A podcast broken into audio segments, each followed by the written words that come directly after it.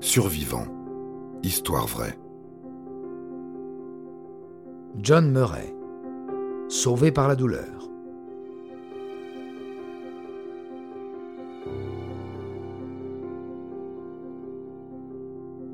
Cette Américaine a déjà une trentaine de sauts en parachute à son actif lorsqu'elle s'élance d'un avion le 25 septembre 1999 à près de 4400 mètres d'altitude. Pourtant, lorsqu'elle s'aperçoit que son parachute est défectueux, elle peine à s'en défaire et à enclencher celui de secours.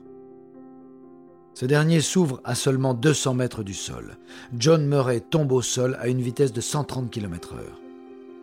Si le choc ne la tue pas, c'est que l'américaine vient d'atterrir sur une immense fourmilière, amortissant relativement sa chute. Les fourmis en question, des Solenopsis invecta, communément appelées fourmis de feu, réputées pour leur venin parmi les plus douloureux au monde. On pourrait dire que le sort s'acharne sur cette pauvre John, mais en réalité ce sont les morsures des fourmis qui vont lui sauver la vie. Si les Solenopsis sont une famille de fourmis plutôt commune, l'espèce Invecta est, elle, assez atypique. Son venin est si violent qu'il peut tuer des petits animaux. Les fourmis de feu ont la particularité d'attaquer en groupe et surtout de piquer au lieu de mordre. Leur morsure sert en fait à s'accrocher à leur proie, afin d'ensuite la piquer avec une sorte de dard. Lorsqu'elle se sent menacée, la colonie attaque et grimpe sur l'intrus, lui causant ainsi une terrible sensation de brûlure. Les insectes vont ainsi piquer l'américaine près de 200 fois avant l'arrivée des secours, mais ces derniers concluront que les démangeaisons auront eu l'effet d'un massage cardiaque.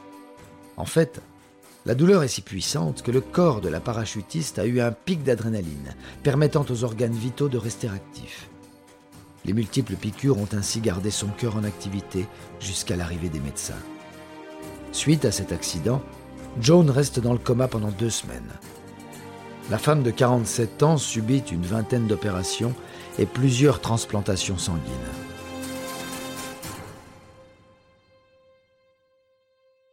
Au bout de deux mois, la parachutiste américaine sort de l'hôpital, saine et sauve.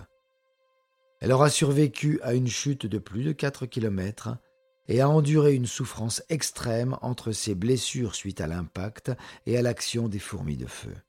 Une histoire complètement folle, mais qui n'a pas traumatisé John. Deux ans plus tard, celle-ci sautait à nouveau, cette fois sans encombre.